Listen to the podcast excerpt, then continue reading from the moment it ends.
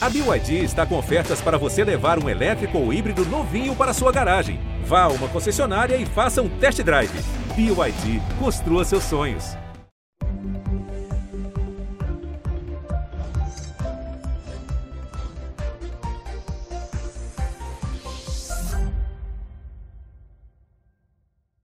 Ele ganhou o nome de rua na Espanha.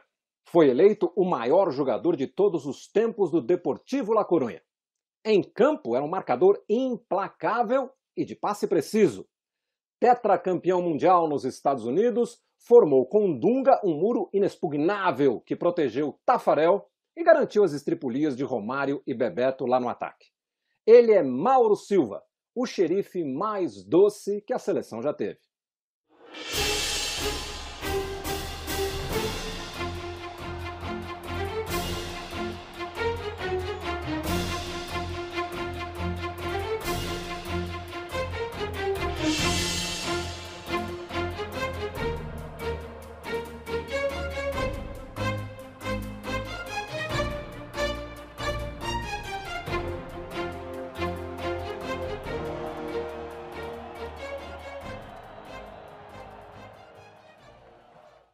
Hoje vice-presidente da Federação Paulista de Futebol é o entrevistado desta edição do Pequeno Grande Círculo, que terá, além da minha apresentação aqui, claramente dois craques que vão poder furar esta barreira, este muro que Mauro Silva costuma armar. O Alexandre Losetti e o Lédio Carmona, na nossa equipe aqui de comentaristas.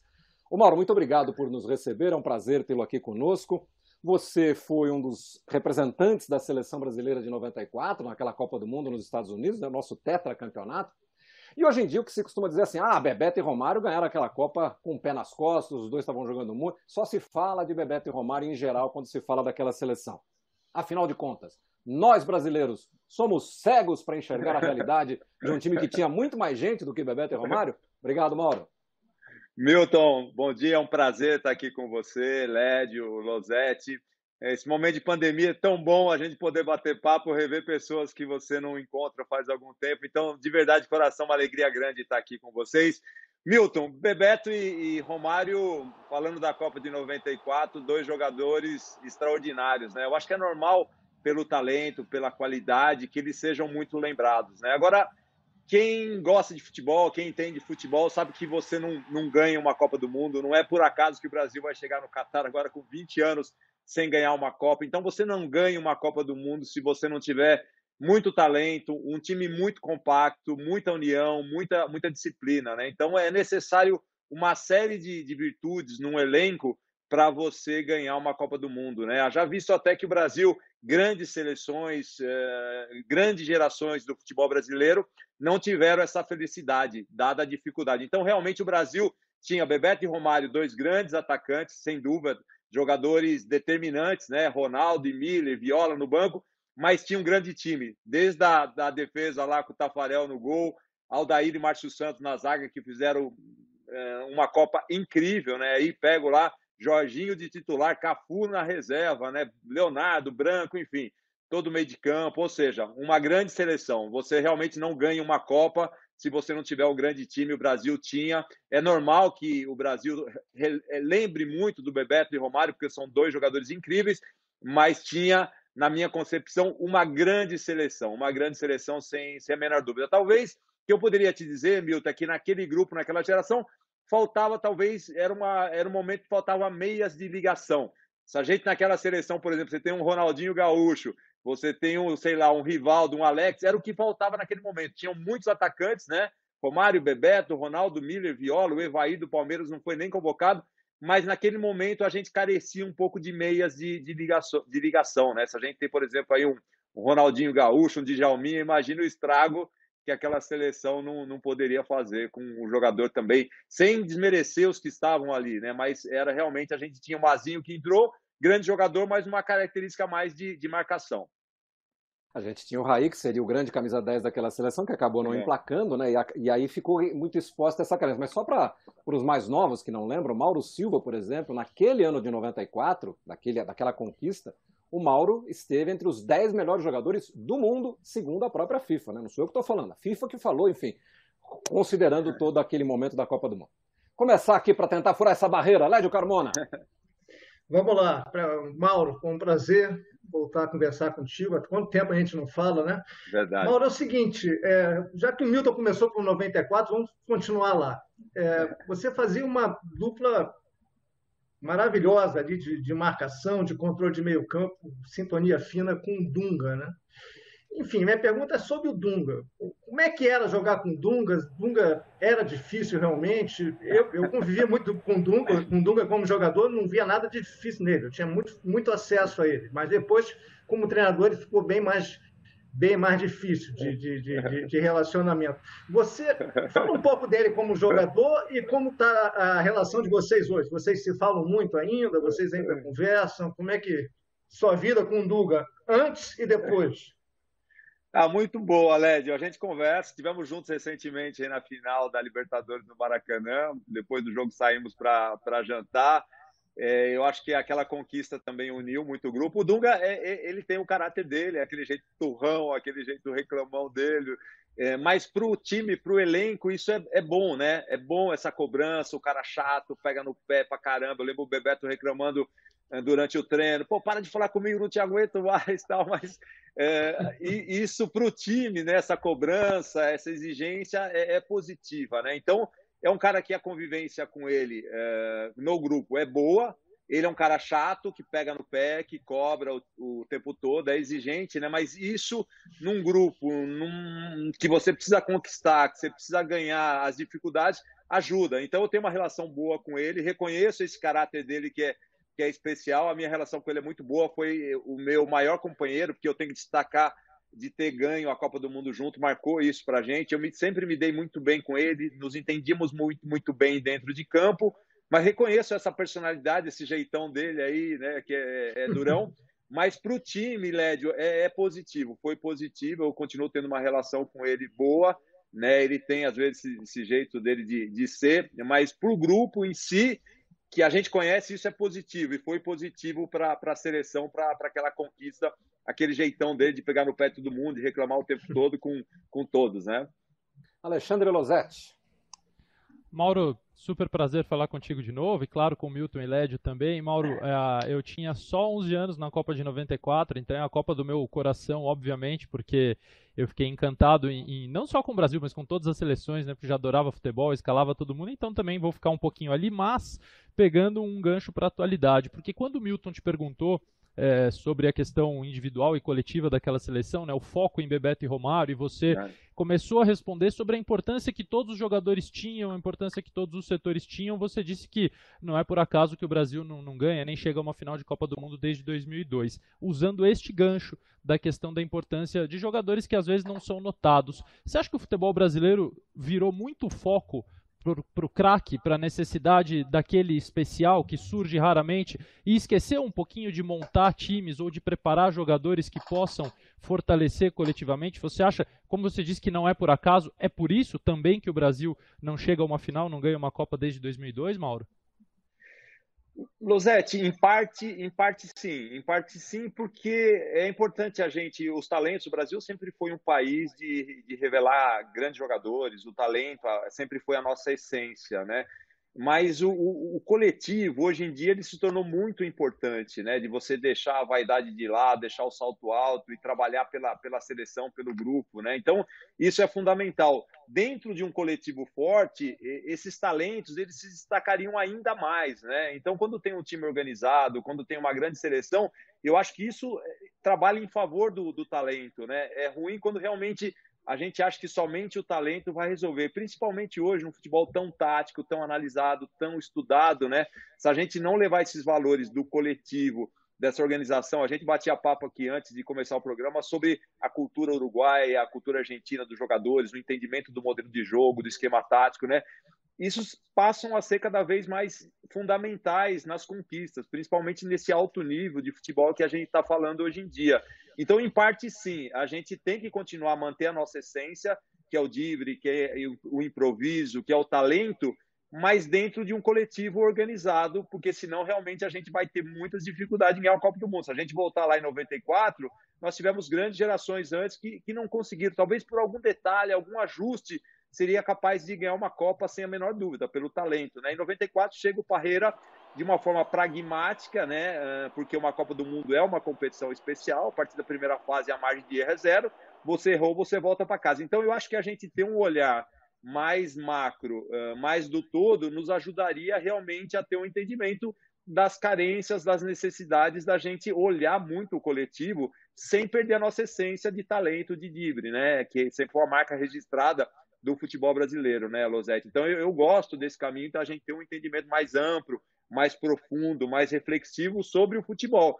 Eu acho que falta no Brasil, e a gente já falou um pouco sobre isso, sobre a questão da educação, da formação dos atletas também nas categorias de base, mas um pouco de tudo isso, né? E também a gente ter perdido uh, os campos de várzea, o futebol era, a prática do futebol era massificada, né? Da quantidade a gente tirava qualidade. Hoje a gente perdeu muito isso, né? Até por outras formas de entretenimento, videogame, celular, enfim, a vida mudou muito. Então a gente tem que tentar resgatar um pouco essa essência, mas dentro de um futebol o coletivo organizado, Losete. Eu concordo com esse olhar, porque senão a gente vai ter dificuldades quando a gente aposta todas as nossas fichas que o talento individual vai trazer uma Copa do Mundo. Vai ajudar muito, sem dúvida, vai ajudar muito, mas dentro de um coletivo organizado, disciplinado, sem vaidade, tá? Que aquela seleção de 94 aí, todo mundo deixou os interesses de lado aí, Bebeto de ponta direita, dando passe para Romário, sem ninguém, todo mundo jogando pelo, pelo Brasil. Esse conceito me agrada muito, né? Tudo que eu conquistei na minha vida no La Corunha, na seleção, no Bragantino, foi sempre pensando no que é melhor para o coletivo, para o time, para a seleção brasileira, né? Deixando os interesses pessoais de lado. Agora, Mauro, ainda dentro desse, você quando parou de jogar, você se dedicou à gestão. Não é que você foi lá e virou gestor. Você foi estudar, você fez cursos, você tem se atualizado, como você estava dizendo para a gente antes da gente começar aqui a gravar.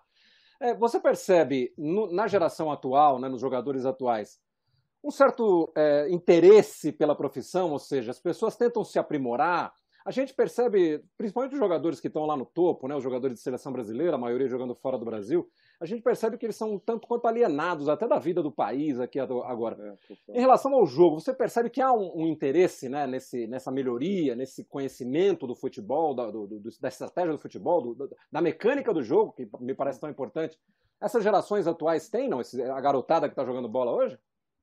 Ô, Milton, eu acho que muito pouco eu acho que muito pouco em relação em relação a diversos aspectos, né? Eu acho que é uma questão de cultura, né? Da gente de educação, de ter esse, esse apreço pela educação, pelo conhecimento, pela história do nosso futebol, pela cultura brasileira, né? Para mim me ajudou muito os 13 anos que eu, que eu fiquei fora do Brasil para me desenvolver nesse aspecto, mas eu acho que falta muito. Eu acho que falta muito. Eu, meu sonho, eu falo que é nosso papel aqui na federação é a gente ajudar os clubes a formarem jogadores que causem impacto positivo na sociedade, né? E o impacto positivo ele causa a partir do, do conhecimento, do papel que ele desempenha, né? Do comportamento que ele deve ter, é, de conhecer a história do nosso futebol, de ter um entendimento do jogo também, porque a carreira de jogador ela é muito curta, ela é muito intensa, é uma loucura, você tem acesso a tudo, mas a gente falava aqui dos jogadores argentinos, dos uruguaios, que eles conseguem conciliar a fama, é, conciliar o dinheiro com, com interesse também por continuar aprendendo, por continuar se desenvolvendo e no futuro contribuir, contribuir não só com o futebol, contribuir com o país. Eu falo que uma das coisas que me dá uma satisfação hoje de estar novamente envolvido com o futebol é tentar retribuir a esse esporte que me deu tudo, né, Milton? Eu, se eu estou aqui tendo o privilégio de estar com vocês, participando dessa entrevista, é graças ao futebol. Então, tudo que a minha família tem, eu acordo todo dia motivado, tentando contribuir, ajudar a mudar, ajudar a fortalecer, a gerar riqueza, prosperidade, impacto social que o esporte pode, né? Então, acho que o jogador precisa ter um entendimento disso. Não é só, puxa, ganhei dinheiro pra caramba, enchi meu bolso de dinheiro, agora vou curtir a vida, né? Eu acho que depois, lá no final da vida, um dia a gente vai olhar para trás e falar, peraí, o que que eu, que eu fiz, né, pelo meu país, que qual foi o meu legado, né, para a sociedade, para o futebol como um todo. Então, eu penso muito nisso.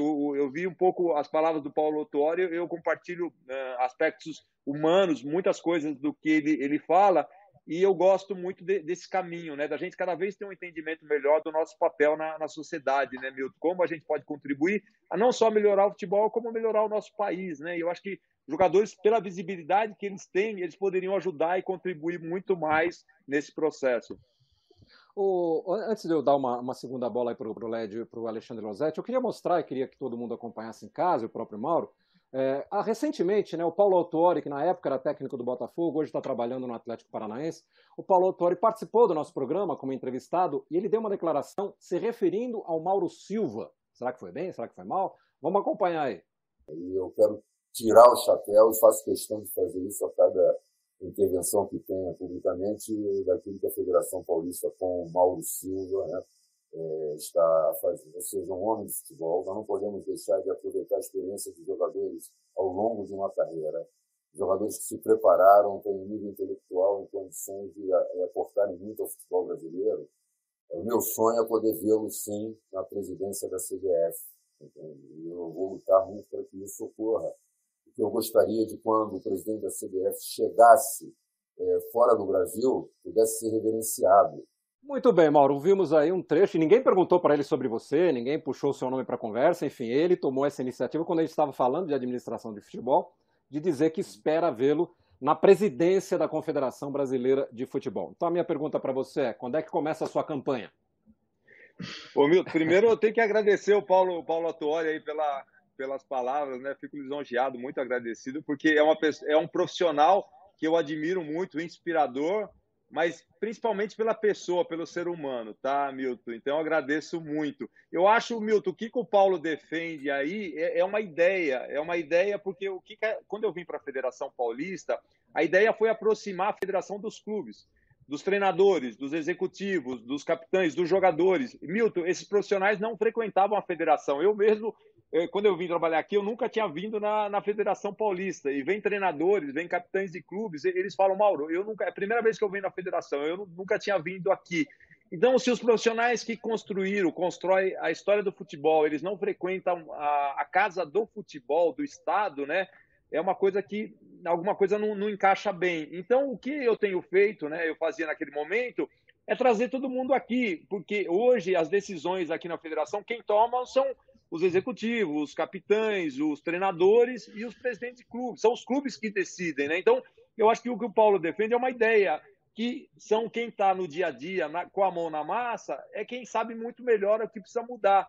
Então, ele mesmo teve aqui, eu fiz questão de convidá-lo quando ele estava no Santos, para a gente fazer uma reunião eh, com os clubes da Série A1, os 16 clubes, os capitães, os treinadores e, o, e os executivos, Gente, o que, que tem que mudar no, no, no Campeonato Paulista? O que, que a gente precisa fazer para melhorar? É uma decisão dos clubes, né? Então, eu acho que essa é a ideia que ele defende, né? Que essa construção do futebol, ela tem que passar por a gente sentar numa mesa com pessoas competentes, com pessoas preparadas, e envolver todo o ecossistema nas decisões. Né? Não adianta o Mauro Silva, por mais que tenha sido campeão do mundo, jogou no La Coruña, chegar aqui, não, deixa comigo que eu resolvo. Não, longe disso. O que a gente tem feito muito aqui, Milton, é trazer todos os profissionais para dentro da federação e falar o que precisa mudar no Campeonato Paulista, o que precisa mudar no regulamento. E são eles que decidem, né, Milton? Então, acho que o Paulo defende essa ideia, essa abertura que a, todas as federações devem ter, deveriam ter, a própria CBF, para essa construção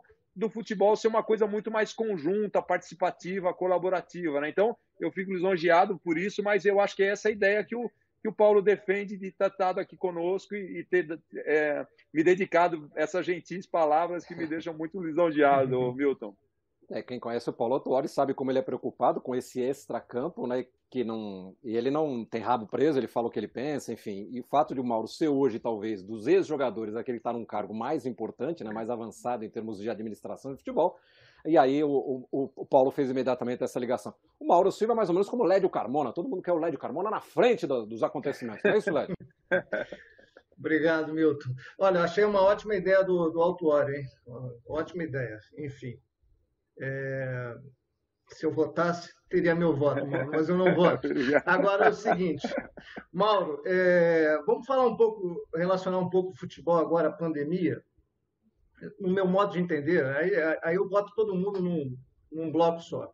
só. É, CBF, federações, clubes e jogadores o futebol, a, a sociedade como, como, um todo, mas a, a, a, profissão do jogador de futebol, do técnico, de, de, todos os envolvidos, a sua também, não merecia um pouco mais de empatia nesse momento da pandemia em relação a calendário, uma, uma racionalidade maior do calendário. Eu sei que é, que é dificuldade de dados. É. eram, eram muito grandes, mas talvez não fosse melhor uma reforma no calendário emergencial para que não acontecesse algo como aconteceu agora com o Palmeiras há pouco tempo, jogando de dois em dois dias, que já aconteceu com o Flamengo. Não faltou empatia ao futebol como um todo durante a pandemia para resolver essa questão? Lédio, é, é uma pergunta complexa. Complexa, assim, eu, eu vivi isso muito, muito intensamente, porque é, hoje, como vice-presidente da federação, por exemplo, o Vanderlei me ligava, o Vanderlei Luxemburgo, Mauro, quando volta o campeonato? Aí me ligavam jogadores lá da, da Série A3, por exemplo, da 2, né? Porque tinha jogadores, capitães de clubes da Série A3, trabalhando de servente pedreiro, de lava, em lava rápido, ou seja, porque a realidade do futebol, né, Led, ela também não é só o, o Corinthians, o Flamengo, São Paulo, Santos, é um, a, a maior parte aí dos atletas precisa do salário para viver. Então, passamos momentos difíceis aqui, eu particularmente, porque tenho o grupo dos capitães no meu celular, converso com eles, tanto da 1, quanto da 2, quanto da 3, e era um, um, cenário muito diverso e muito complexo, né? Gente que queria voltar, outros que queriam esperar. O que eu posso falar com relação ao calendário, Lédio, na, na minha visão, ele merece realmente uma atenção. Hoje, para mim, o, o grande problema do calendário do futebol brasileiro é que a gente tem um pequeno número de clubes, eu vou repetir, nós temos um pequeno número de clubes que tem muitos jogos. E um grande número de clubes que tem poucos jogos, que falta um calendário anual, né? Eu lembro o Juninho, por exemplo, quando ele estava no Ituano aqui, agora o Ituano está na Série C, mas o Juninho falava, mal, eu não consigo administrar um clube de futebol eh, abrindo as portas em janeiro e fechando em, em maio, né? Depois que termina o Campeonato Paulista, né? Então, essa falta de calendário, a gente, a gente fala no Brasil de um universo de 800 clubes, né? E aí a gente pega Série A, Série B, Série C são 60, a Série D, que não é um calendário garantido, a Copa do Brasil, ou seja, é um universo muito pequeno de clubes com calendário anual. E aí a gente vai, por exemplo, para a Sul-Americana, jogando com clubes do segundo escalão da Bolívia, do Equador, em vez de fomentar o futebol brasileiro. Eu acho que esse ajuste é necessário, né? Eu acho que o calendário sul-americano ele teria que partir da, da, decisão do Brasil, que é um país continente muito diferente de Argentina, de Uruguai, de Bolívia, de Equador, né? Então, até que ponto é interessante para a gente os clubes jogarem a sul-americana ao invés de estar tá fomentando e fortalecendo o futebol aqui é, no, no país, né? Então, eu acho que merece sim uma discussão. Acho que no cenário de pandemia, Led, honestamente, me parece um cenário muito complexo para mexer em qualquer coisa. O calendário se tornou uma loucura, um absurdo, em funções eh, até de compromissos assumidos, né, que a gente precisava entregar para patrocinadores, para detentores de direito de transmissão. Você tinha contratos assinados e todo mundo precisava entregar, cumprir, e quatro meses parado e agora? Como que a gente entrega todos esses compromissos? Como que a gente faz? Né? A gente chegou a cancelar a Copa São Paulo na minha visão, acertadamente, não havia ambiente para ter uma competição daquele tamanho nesse cenário. Mas, ou seja, uma dificuldade enorme, Lédio, em todos os aspectos. Mas eu concordo com você, a, a discussão do calendário é importante, é fundamental. Eu só acho que no momento de pandemia que a gente está vivendo, pelas urgências, pelos compromissos, contratos assinados, se tornou um momento muito difícil para fazer esse ajuste. Agora, olhando para o futuro, concordo totalmente com você que essa discussão, esse ajuste é necessário para o futebol brasileiro. Alexandre Losetti, por favor. Obrigado, Milton. Ô, Mauro, e, e, se aprofundando nesse tema, existe uma proposta, existe um estudo, você tem alguma ideia, existe uma comissão, um grupo de pessoas? Porque eu imagino que é muito difícil lidar com um, pessoas e, e, clubes de realidades tão diferentes, como você citou no teu grupo, né, de WhatsApp deve ser uma loucura. Pros, os capitães é. da Série A1 querem uma coisa, os da Série A2 e A3 muitas vezes querem outras completamente diferentes. Né? Então você não está lidando com uma coisa de desejos homogêneos. Como que você. Qual é a tua ideia, a tua proposta, ou de um grupo de pessoas para que, quando for possível, ao fim desses contratos já assinados e que tem que ser cumpridos, possa se equacionar um pouco melhor o calendário, porque inclusive profissionais estrangeiros que têm vindo trabalhar no Brasil têm repetido que o futebol brasileiro se é. sabota né? Ele mesmo faz uma autossabotagem com esse excesso de jogos e a gente só vê os campeonatos aumentarem de tamanho, Mauro. É, Losete, assim, é uma, é uma discussão que ela tem que envolver todos esses, esses players, né? As federações, CBF, Comebol, para poder realmente que haja esse, esse ajuste. Eu posso te falar do, desde o universo da Federação Paulista. O que a gente tem feito, por exemplo, a gente tem tentado ajudar os clubes de São Paulo a se estruturarem, a se organizarem para chegarem no, na competição nacional, né? Os campeonatos nacionais, por exemplo, esse ano aí quem acompanhou uh, a vitória do, do Mirassol uh, sendo campeão brasileiro da Série D e subindo para a Série C, Novo Horizontino também conseguiu esse acesso para a Série C, ou seja, são clubes do interior bem estruturado, bem organizado que já estão no cenário uh, nacional, né? Na Série C com calendário garantido. Então, esse é o papel que a federação a gente tem feito, né? De tentar ter um programa de excelência que nós temos aqui, que nós criamos para os clubes, uh, no aspecto categoria de base, gestão e finanças, ações de marketing, ou seja, tentando ajudar o clube que ele se organize, que, eles tenham, que ele tenha uma gestão mais profissional. Se vocês tiverem oportunidade, não sei se vocês chegaram a conhecer o centro de treinamento do Mirassol, caramba, dá, dá gosto de você ver um time do interior com, com uma estrutura daquele tipo, né? Então, acho que é esse o papel da federação. Ituano na Série C, Red Bull Bragantino, é, já um clube empresa.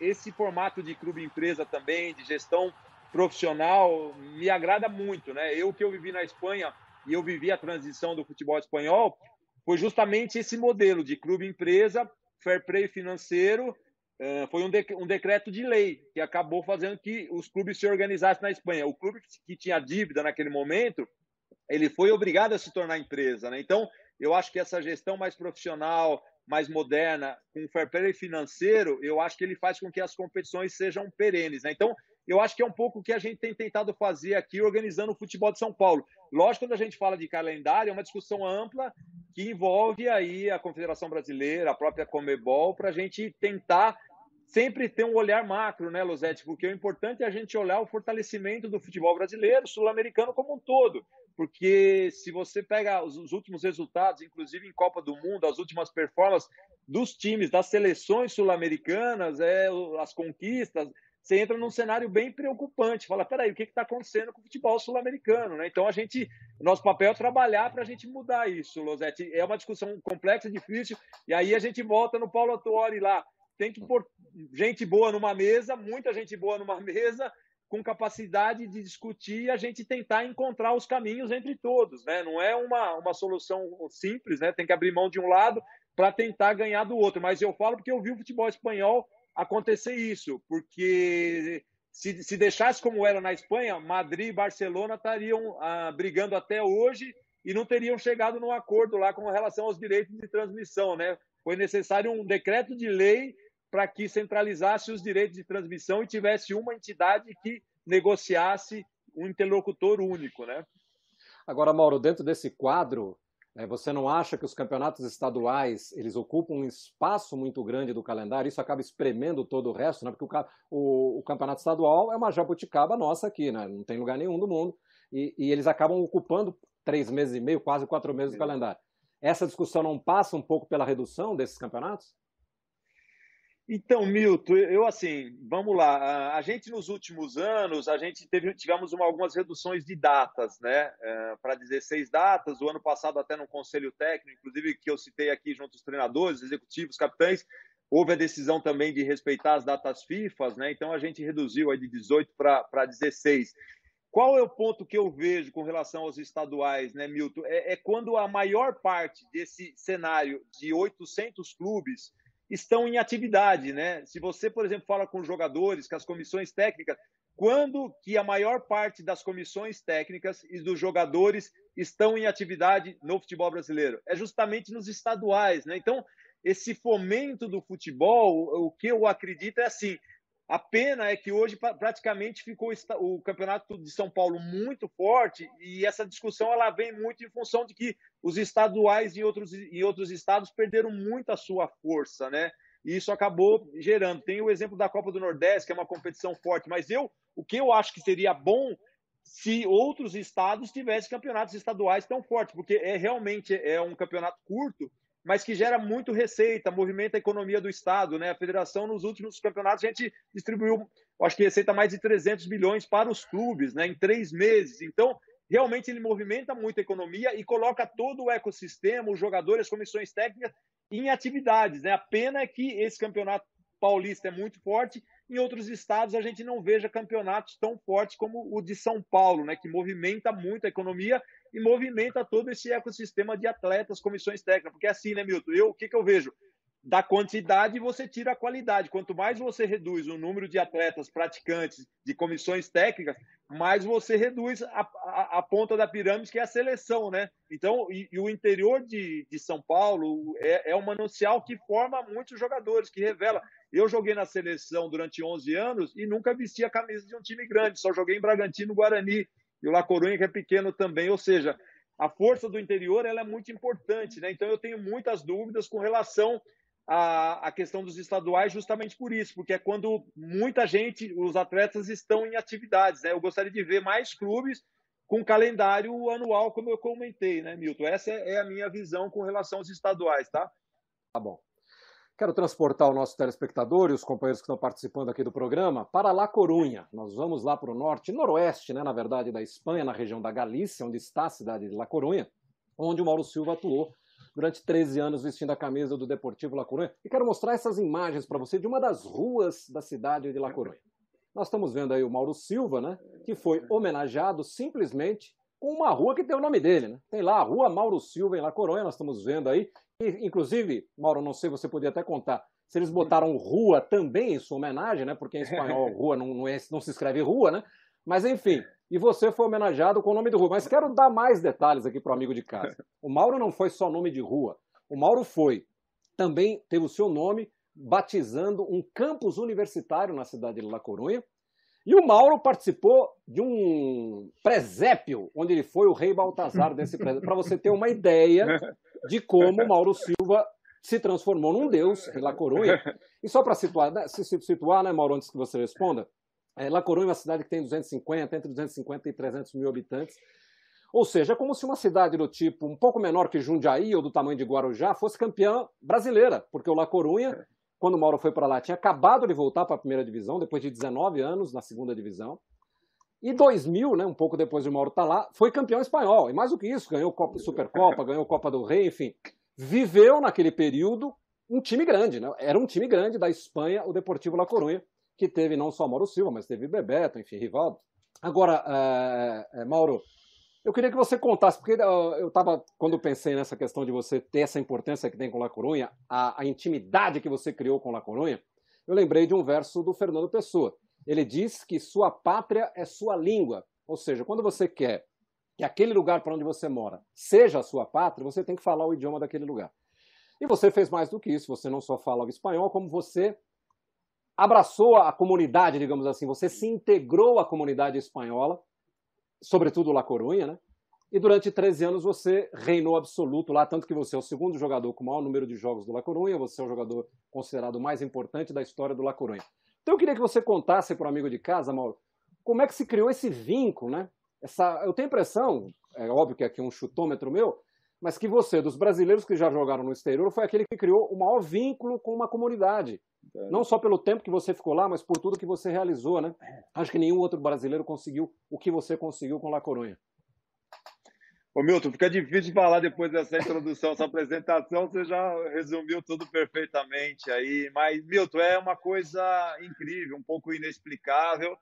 É, porque, claro, é o que você falou, né? É, Bebeto, Rivaldo, Djalminha, enfim, grandes jogadores é, vestiram a camisa do, do La Coruña e acabei tendo essa identidade. E eu acredito muito, Milton, é, no que o Paulo Attori falou, vou voltar na questão do, dos valores é, humanos, né? Eu, para mim, eu sempre coloquei os interesses da minha empresa acima do, dos meus interesses pessoais, né? Então, eu sempre coloquei os interesses do, do La Corunha, né? Tive propostas para sair, propostas boas de grandes clubes, inclusive da Espanha, e acabei preferindo ficar no La Corunha pelo projeto, né? Também na época a gente ganhávamos títulos, jogávamos a Liga dos Campeões, jogamos cinco edições, enfim, é como você disse, ganhamos seis títulos oficiais com a camisa do La Corunha, um time que tinha vinha 19 anos na, na segunda divisão. Eu acabei tendo uma identidade, uma afinidade muito grande com a, com a cidade, né? com o prefeito da cidade, o Francisco Vasques, que foi quem fez essa homenagem da, da rua. Quem estava ali na inauguração foi o outro prefeito, né, o Chúlio, Chúlio Ferreiro, mas foi o Francisco Vasques, que era um, um amigo, uma pessoa muito querida, que eu tinha uma relação muito próxima também. É, com relação à universidade, o reitor da universidade, falecido José Luiz Meilan, Ele foi um cara muito importante com relação à Constituição espanhola, foi secretário de Estado. Eu acabei ampliando as, os meus relacionamentos com, com a cidade, com pessoas muito interessantes, muito, muito mais inteligentes do que eu. E eu aprendi muito, cresci muito, e essas pessoas me ajudaram muito. Eu acabei criando uma identidade muito forte com, com a cidade de, de La Corunha. Mas eu acredito muito, Milton, que mais do que aspectos técnicos de jogador, clube, foi por uma relação de trabalho, de entrega, de esforço, de sacrifício que o, o, europeu valoriza muito, né? Porque o europeu ele pode te criticar, jogou bem, jogou mal, mas ele dá muito valor por você ser profissional, o cara que cumpre horário. Eu, por exemplo, todo o tempo que eu tive lá Corunha, quando o time ganhava, eu saía por uma porta de trás lá do ginásio de esporte que tinha. Quando o time perdia, eu saía para dar entrevista toda vez. É, porque, como do time pede, ninguém quer falar, entendeu, Milton? Então, é, muito pouca gente vai atender. Eu fazia questão, eu sabia que quando o time perdeu, ninguém quer falar. E aí, eu, toda vez que perdia, eu fazia questão de sair pela zona mista. Ganhou, eu vou embora. Tem, quando ganha, tem um monte que quer falar, né, Milton? Né, você sabe disso. Quando tem que perde, ficar na fila, né? Falar. Aí, o pessoal, tudo, todos esses detalhes, eu acho que é uma soma né, de detalhes, é, de constância, de durante tantos anos que as pessoas vão valorizando, vão apreciando, né, Milton? Então, acabei tendo essa relação. Com relação ali que você citou da rua, realmente em espanhol não é rua, em espanhol é em castelhano é cade, mas na Galícia, como a Galícia ela, eles usam também o galego, em galego é rua, é ah, é como tá. em Portugal. Então ali, como é na Galícia, por isso que tá que tá rua ali. Mas foi um momento uh, inesquecível, né, Milton? Porque como vocês estavam vendo nas imagens, isso eu voltei para inaugurar, inaugurar essa rua eu acho que 13 anos após eu ter encerrado a minha carreira. Estava cheio de gente, né? O Sidor está aí, que o Sidor estava treinador do La Corunha. E aí eu estava indo já para a inauguração, eles me ligam, falam, Mauro, é para você vir no clube, que você vai no ônibus dos jogadores, todo o time vai lá com você, enfim, são coisas assim que inexplicáveis, Milton, mas é emocionante como brasileiro, enfim, é negro, você tá aí, tem uma rua com seu nome no, na Espanha, eu nunca me senti tão bem tratado, o Milton, como eu me sinto em La Corunha. É, é uma questão de e um amor incondicional assim com os torcedores, com a cidade, me, me, me, me, me satisfaz muito, me deixa cheio de orgulho de ter é, conquistado esse carinho. Eu não entendo muito bem o porquê, mas, mas é uma coisa que, que acontece e isso também me, eu acho que aumenta a responsabilidade, né? Quando tem tantas demonstrações de carinho, com as pessoas com relação à imagem, com relação à reputação. Por isso que eu falo para os jogadores que vale muito a pena, né, Milton? A, reputação, a imagem é um patrimônio que você constrói ao longo da sua vida, né? Então você tem que investir, tem que tentar se posicionar corretamente, ser uma pessoa. É tudo que o Paulo Autori falou com relação à importância do futebol. Eu acredito muito no futebol como uma plataforma de conscientização, de educação, da gente passar bons exemplos, boas coisas para a sociedade. Fico feliz de, de ter esse reconhecimento, esse carinho do torcedor lá do, do, do Deportivo. É, vale lembrar que La Coruña nem está tão distante assim de Portugal, né, da fronteira de Portugal, lá na, na região norte da, da Espanha. Você continua tendo contato, Mauro? Você continua tendo relacionamentos lá na Espanha ou isso diminuiu muito? Ô Milton, não, continuo muito assim, porque hoje em dia tem empresas eh, espanholas que estão aqui no, no, Brasil, amigos que vêm fazer negócio aqui no Brasil, inclusive é, recentemente, em 2019, o controlador do La Coruña, naquele momento, é, me fez o convite para ser presidente do clube. Eu tive que dizer não. Falei: olha, estou envolvido aqui na federação, não consigo.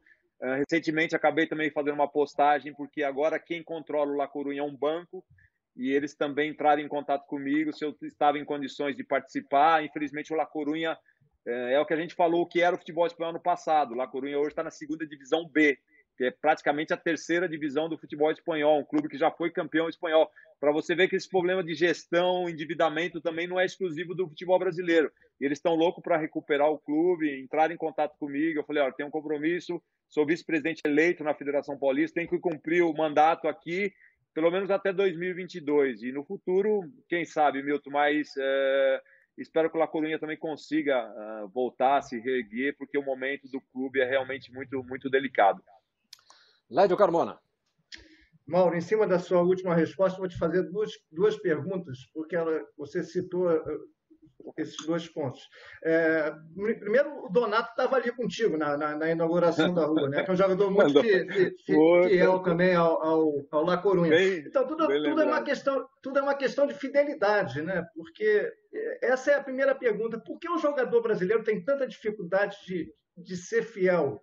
É, de, de, ser fiel aos clubes. Por que, que a gente tem tantos jogadores nômades? Por exemplo, o Arthur agora ficou um ano só no Barcelona, já foi para o Juventus. O Paquetá ficou um ano só, já foi para o Milan. É, enquanto isso, os jogadores internacionais, os alemães ficam anos num, num clube. Thomas Miller só jogou no Bayern. Isso aí é, uma, é praticamente uma regra do Bayern, do Real Madrid. É difícil. Busca ele estar tá no Barcelona até agora. Por que a gente tem tanta dificuldade de, de, de, ter esse, essa fidelidade, um jogador brasileiro. E a outra questão, você, falou, você lembrou que você é um jogador, foi um jogador negro e muito respeitado. Todos deveriam ser. E essa questão do racismo está muito é, cada vez mais discutida no futebol, que é um ambiente racista, um ambiente homofóbico, um ambiente machista, tudo isso. É, só que agora você tem tido reações dos jogadores, dentro e fora de campo. É, o caminho é esse, tem que, tem que aumentar mais, evidentemente. O que, que você recomenda? A Federação Paulista pensa em ações em relação a isso? Enfim, são duas perguntas distantes, Não. mas como você falou das duas, está o pacote.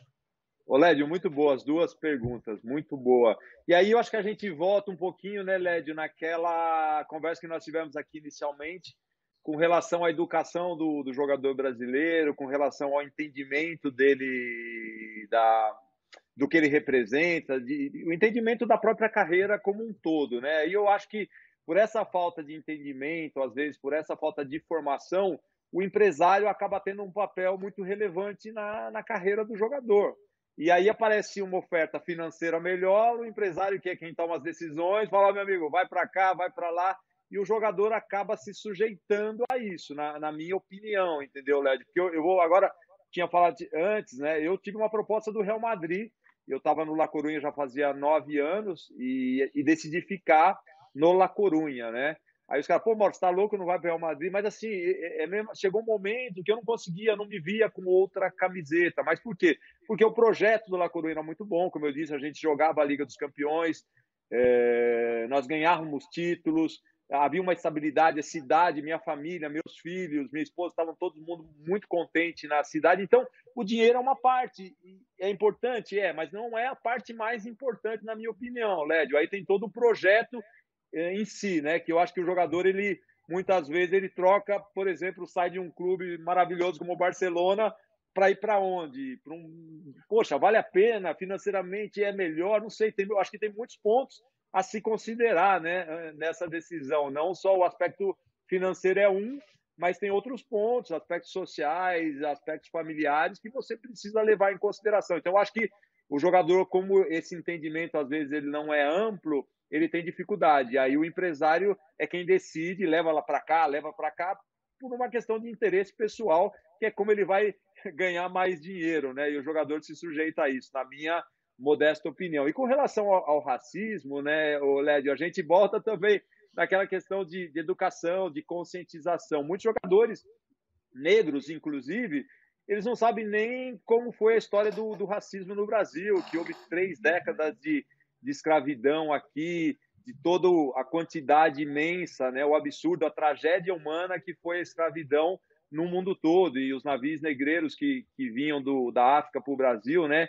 E toda essa questão de, de falta de políticas públicas, né, de inclusão social, porque assim, você acabou o racismo, tá? Então, e agora os escravos, o que, o que eles fazem, né? Então, se você não tem políticas públicas de inclusão, você está num país onde o ensino básico é ruim, você condena essa massa de escravizados a uma situação de deixar margem da, da sociedade, porque como que as pessoas vão se inserir na sociedade? Então, é, é, basta você olhar as arquite a arquitetura uh, das cidades, as comunidades, uh, a maioria das pessoas que estão uh, nessas comunidades são negras, você sabe que, enfim, o país, realmente o Brasil, ele aboliu a escravidão por uma pressão que houve internacional, mas nunca fez um projeto de inclusão para essa massa de escravizados, e o cenário que a gente tem é, é esse de hoje, né, dessa desigualdade social enorme. Então, acho que o entendimento disso ajudaria muito os jogadores se posicionarem a gente falar do assunto, porque já faz isso está no passado e muito passado. O racismo estrutural que existe na sociedade, às vezes até de uma forma inconsciente, porque se tornou posições naturais, né? Você chegar num restaurante de luxo, o cara te confundir com motorista, é, com segurança, porque é um ambiente que você não, não deveria estar ali, né, o, o? Até, infelizmente, você pode estar ali trabalhando, não frequentando. Então, tem vários aspectos que eu acho que é importante serem discutidos. Eu acho que o papel do futebol é esse, como eu falei, é, de discutir isso, de colocar o dedo na ferida, da gente ser uma plataforma de conscientização, é, de educação. Então, a federação, sim, como você perguntou, nos últimos anos a gente tem discutido isso, eventos sobre racismo, falado sobre homofobia, né? sobre discriminação de gênero, feminicídio. A gente agora estamos fazendo para o Campeonato Paulista uma campanha, o nosso marketing, em conjunto com o marketing dos clubes, vacina sobre a vacina, né, para conscientizar a população que a vacina é a solução para o problema do Brasil. Então, da gente usar o futebol de uma forma saudável e dando bons exemplos e a gente tentando. Muita gente não gosta de política, não gosta de economia, mas o cara gosta de futebol. Ou seja, vamos utilizar o futebol para a gente conscientizar a população do, de qual é o melhor caminho a seguir. É nisso que eu, que eu acredito. E esses momentos, né, Led, me dá uma satisfação de estar aqui na federação, de estar tá participando desse momento para a gente utilizar, tentar melhorar o futebol, que tem muita coisa para fazer, como todos vocês estão falando, estão questionando o tempo todo aqui, mas ao mesmo tempo tem aspectos humanos, sociais que a gente pode discutir, pode melhorar e através do futebol mandar boas mensagens para a sociedade. E tem, né, Mauro, no seu caso, uma questão da representatividade, né? Porque hoje você está como dirigente da mais importante federação dos estados, né? Sem dúvida, a Federação Paulista é a mais importante delas. E você é um raro negro num cargo como esse, né? Você num cargo executivo, quase clube nenhum tem, né? É, são pouquíssimos os casos, quase nenhum técnico negro, quase nenhum chefe de comissão técnica negro. E você, negro, vice-presidente da maior federação de futebol estadual do, do, Brasil, né? Quer dizer, essa também é uma, é uma é um, esse é também um momento importante nesta sua posição, né? A sua representatividade para o resto dos negros do Brasil. Sim, Milton, eu, eu, concordo, principalmente no momento quando se discute tanto a, importância da diversidade na, nas organizações, né? Aí a gente, felizmente, eu acho que nesse ponto a, a federação, a gente também acabamos sendo exemplo nesse sentido. Eu sou um negro vice-presidente eleito, estava aqui a Aline Pellegrino, né, que começou como coordenadora, hoje ela está na Confederação Brasileira de, de Futebol, mulher, negra, também envolvida na, na, na gestão. Nós temos aqui uh, a presidente da comissão de arbitragem é mulher, nós temos mulheres na vice-presidência de gestão corporativa, a doutora Mislaine, temos várias mulheres em postos de, relevantes dentro da federação. Então, acho que essa diversidade é importante. Eu me sinto nesse, nesse ponto específico, né, Milton, que você cita, Uh, com a responsabilidade também de falar sobre isso, de colocar o, o, dedo na ferida. Eu acho que a gente discutir assuntos que são sensíveis à, à, nossa sociedade e como a gente pode avançar, melhorar nesse aspecto. Então, eu me sinto na obrigação pela, pela posição, pela minha história, de falar sobre isso, né? E também buscando conhecimento, entendimento do, do que foi o passado, né, Milton? Entendimento que eu reconheço que eu não tinha e acabei nos últimos anos, até em função dessas discussões, aprendendo muito, né? Tive ontem, por exemplo, com o professor, uma reunião com o professor Silvio Almeida, que é também uma pessoa que fala do racismo estrutural com, com muita propriedade. Ou seja, eu acho que é o momento da gente discutir sobre isso, né? E aqui na federação também, um ponto que eu posso falar que foi interessante que a gente fez foi com relação ao futebol feminino. O que era o futebol feminino, os números e como melhorou, como cresceu o futebol feminino no estado de São Paulo. O futebol feminino também que ficou proibido por décadas, duas ditaduras proibiram as mulheres de jogar futebol no Brasil, né? Então a gente está trabalhando para recuperar esse tempo perdido. Então eu acho que futebol e a vida, né, tem muitas coisas em comum e, e a satisfação é da gente estar no futebol, mas ao mesmo tempo tentando dar bons exemplos, né? Usar como plataforma, como eu disse, de conscientização, de educação, as organizações na Europa, a Premier League, a Liga Espanhola, os próprios clubes na Europa, eles têm muito essa consciência do papel deles perante a sociedade, né? Não é só olhar os números, ah, a receita tá boa, os números estão bons, tá, tudo bem. O que, que eu estou fazendo pelo meio ambiente? O que, que eu estou fazendo pela sociedade? Então, eu acho que esse olhar ele é cada vez mais importante uh, para a nossa sociedade, Milton. Então, eu acho que as organizações, as entidades como um todo, elas têm que estar atentas e ser exemplos nesse sentido. Então, isso me dá um orgulho, uma satisfação de estar aqui é a motivação de acordar todo dia e ver o nosso país avançando um pouquinho, né? Pensar que no futebol a gente, como diz o Parreira, saímos da inércia e estamos, quero pensar na direção correta. Losete. Ô Mauro, é, a gente falou sobre uma série de problemas históricos do futebol, estruturais, a questão do racismo, a questão do machismo, do espaço das mulheres. Você falou com muita pertinência sobre isso. Eu queria tocar num outro ponto. Como o futebol recentemente tem virado uma plataforma de ódio, especialmente com as redes sociais. Né? Na semana passada, as associações inglesas de futebol fizeram um documento para as redes sociais, as grandes redes, é. É, pedindo, exigindo mudanças, medidas para se combater essas manifestações, posts, comentários de ódios direcionados a jogadores, a familiares. Os jogadores uruguaios gravaram um vídeo pedindo, tendo que explicar que eles são seres humanos, que eles têm famílias, né, como se fosse preciso explicar isso, né, e, e o quanto eles se machucam e se ofendem com, com esse tipo de coisa. E aqui no Brasil, Mauro, eu tenho sentido que mesmo dentro de campo, o jogo tem ficado muitas vezes um, um ambiente mais tóxico do que deveria. Eu não sei se você concorda, mas como profissional profissional do meio, como espectador, eu vejo comissões técnicas se agredindo, atitudes hostis é. dos jogadores entre eles para com a arbitragem.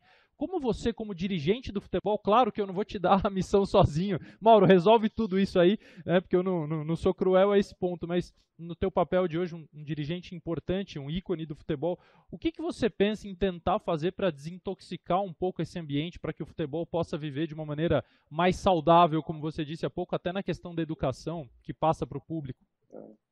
Ô Losetti, puxa, eu, eu vejo isso com, com muita tristeza, com muita tristeza, porque é, vejo em alguns momentos essa falta de, de entendimento do, dos profissionais, às vezes que estão aí no, que estão trabalhando, né, dirigentes, treinadores, atletas, da visibilidade que nós temos, né, e do que nós representamos e a importância de ter um posicionamento, uma postura que transmita coisas boas, né?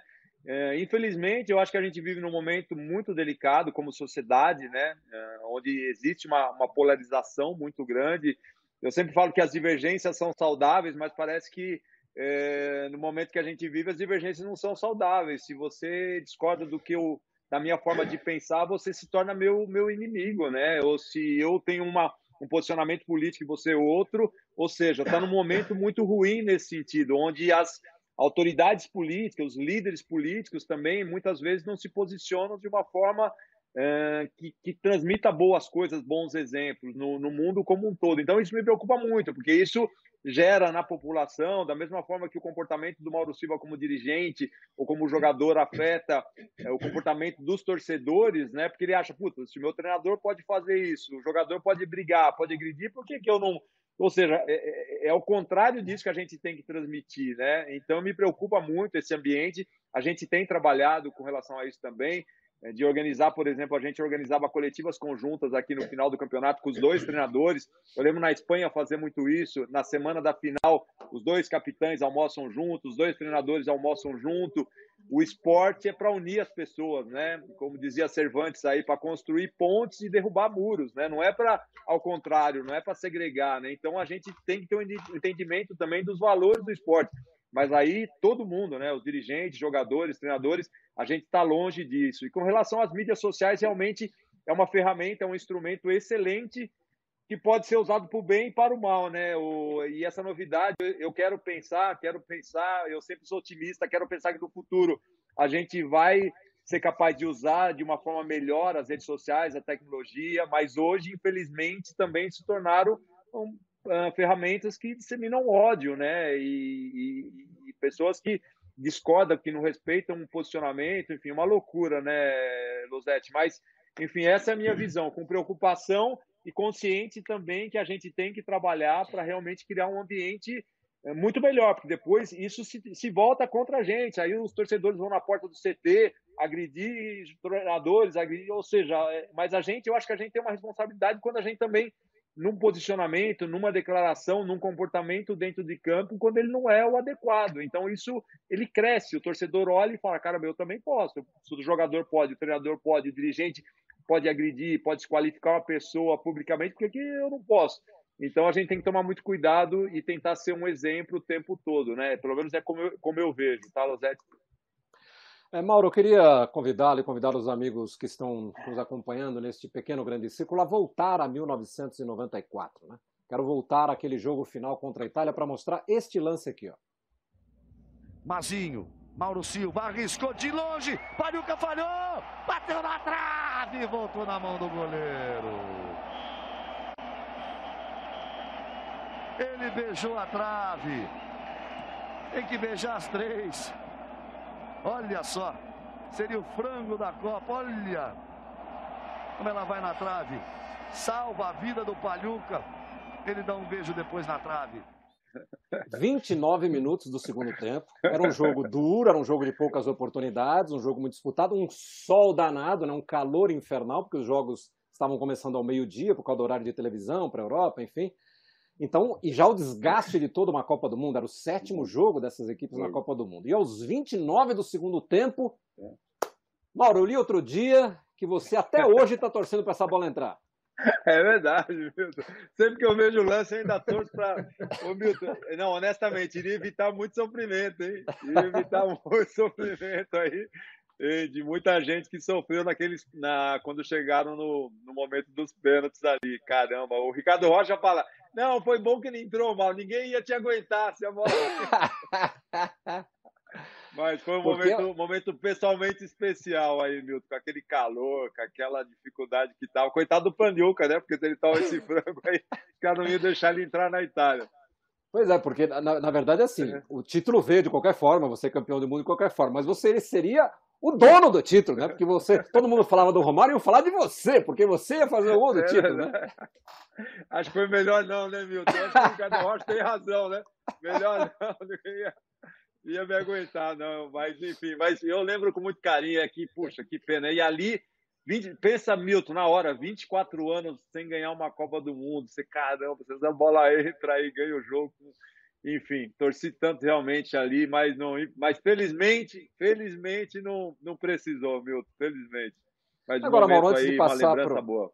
Antes de passar para o LED e para o Losetti para a gente fazer a nossa rodada final, é, você continuou jogando em muito alto nível, mesmo depois da Copa de 94. Tanto que o La Corunha quase foi campeão 93-94, né? Teve aquele lance do pênalti perdido na última é, rodada. Verdade. Se o La Corunha ganhasse ali, ia ser campeão.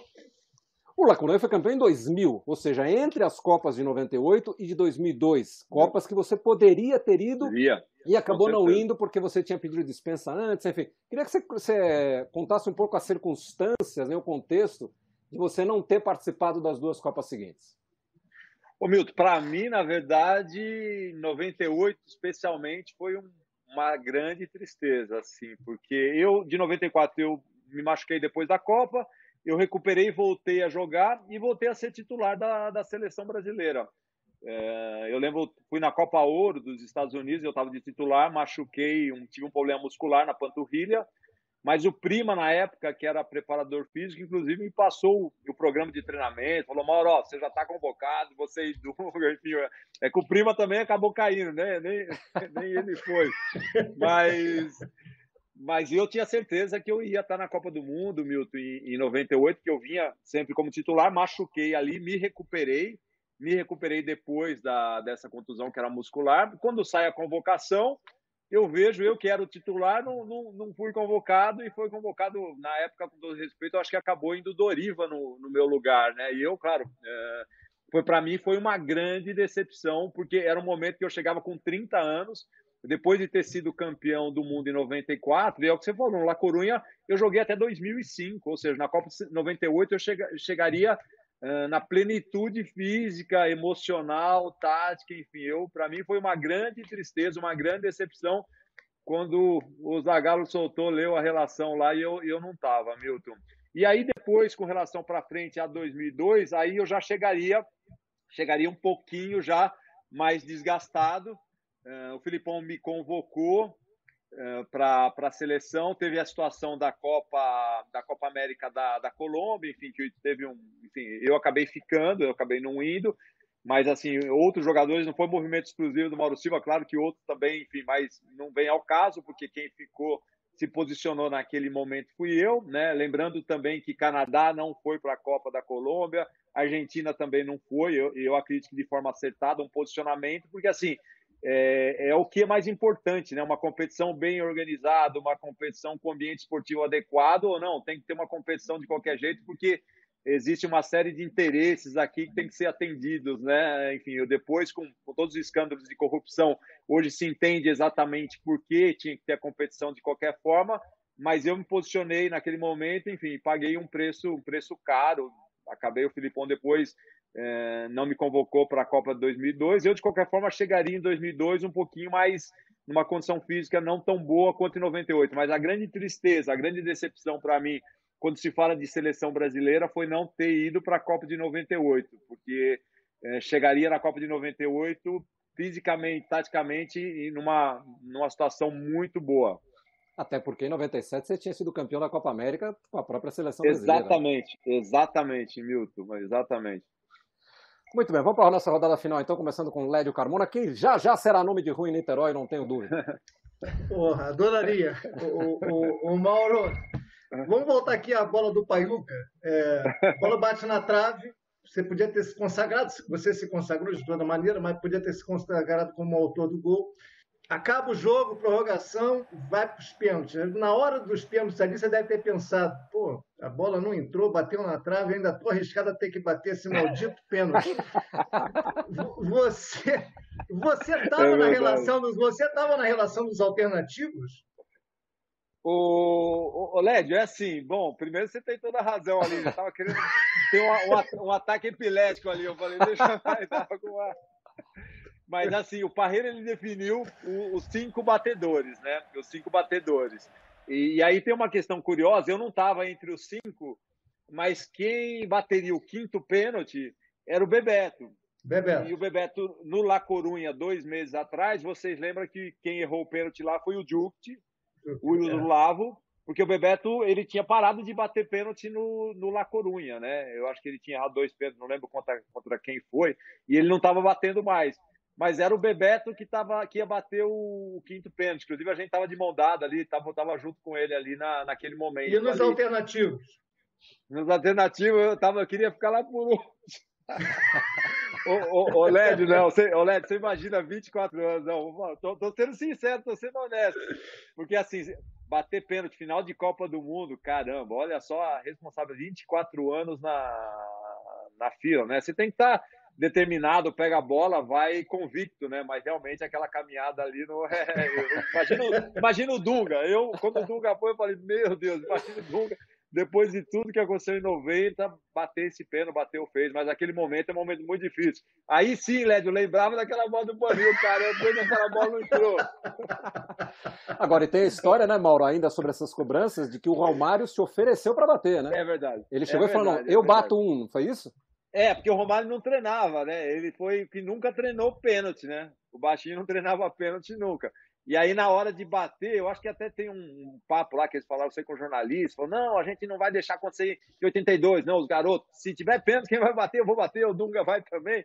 Aí eu não sei se ele lembrou dessa, dessa história que eles falaram lá, aí quando começou a, a conversar quem ia bater, ele falou, não, eu quero bater eu quero bater. E não tinha treinado nunca pênalti, né? Foi, bateu, bateu na trave, quase matou milhares de brasileiros do coração, mas a bola, a bola entrou. Mas ele não treinou, Milton. Você vê como o baixinho é abusado. O baixinho não treinou, chegou na hora de bater, o baixinho bateu e fez o gol. Mas que, que sofrimento, Milton, que sofrimento ali. Losete. O Mauro, rapidinho, antes da minha última pergunta, era só pênalti que ele não treinava ali na Copa, o resto ele treinava ou não? Não, mas não, assim, né? Sempre treinou muito pouco, né, Luzete? Mas também treinava para quê, né? O Cruyff, o Cruyff já falava, eu quero saber se ele sai em Barcelona, eu quero saber o que ele faz. Chega no jogo, faz dois gols, joga. Se não fizer gol, não joga. Era o que o Cruyff dizia, né? Porque ele nunca, o Romário nunca treinou muito, né? Eu lembro que tinha treino físico lá, os caras soltavam o Cafu no circuito, o Cafu saía que nem um desesperado, ele fala, só de ver o Cafu correndo, eu fico cansado. Mas ele nunca, né? Era o futebol dele, era aquela brincadeira, nunca treinou, mas não precisava treinar, né, Milton? Eu falei, baixinho, não se preocupa não, deixa que eu... eu deixa que eu treino para você. você. Deixa que a gente corre por você, você mete a bola para dentro lá que tá tudo certo. Ô, ô, ô, Mauro, você falou algumas vezes do peso que vocês sentiam dos 24 anos sem títulos. O Brasil vai bater 20 anos sem títulos o ano que vem. Na Copa de 2022 já vai jogar tendo completado esse é. ciclo de 20 anos sem título e se não vencer, vai igualar os 24 para a Copa de 2026.